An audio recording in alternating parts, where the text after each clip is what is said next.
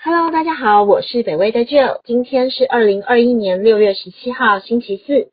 昨天美国联准会发布会议结果，除了调高对通膨的预期外，也决定将提前在二零二三年开始升息，让市场措手不及，引发震荡。这则北威观测站带来分析，通膨预期升高，Fed 将提前升息，由北威研究员曾一凡所撰写。美国联准会在昨天六月十六号结束为期两天的会议，并在会后由主席鲍尔出面发言。其中最受到关注的，莫过于拉高对通膨的预测值，明示将准备进行通货紧缩政策，并宣布将提前于二零二三年起开始调升利息。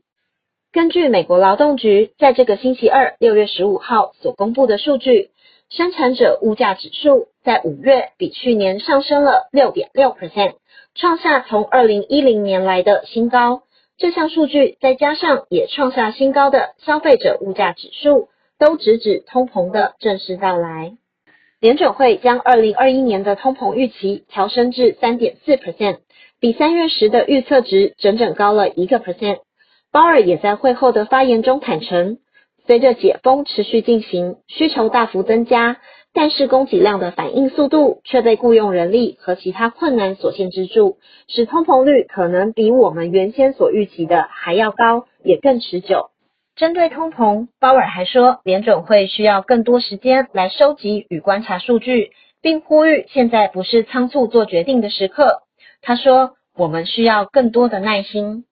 除了通膨，联准会也首次提及开始升息的可能时间。虽然这次会议和众人所预期的一样，并没有做出改变，但是却决定提前自二零二三年开始调升利率，甚至可能在一年中升息两次，让市场措手不及。三个月前的会议中，联准会才声称到二零二四年都不准备升息，如今完全改口，是市场没有预料到，也不乐见的。因为这个发言除了代表联准会将比预期更早调升利率外，更使通膨是暂时性的这个说法失去了说服力。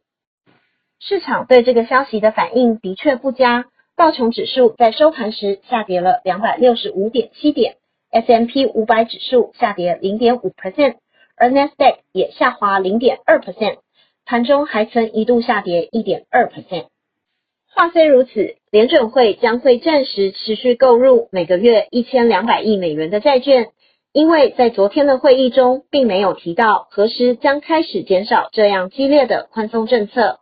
鲍尔说，昨天这场会议的目的比较像是为了开始去讨论是否要开始来讨论紧缩政策这个议题，而并非正式决议。联准会会在接下来几个月持续观察经济的走势，并在改变政策之前及早公布消息。这则北威观测站就到这里，谢谢您的收看与收听，也请继续分享订阅北威频道，掌握重要分析。谢谢，拜拜。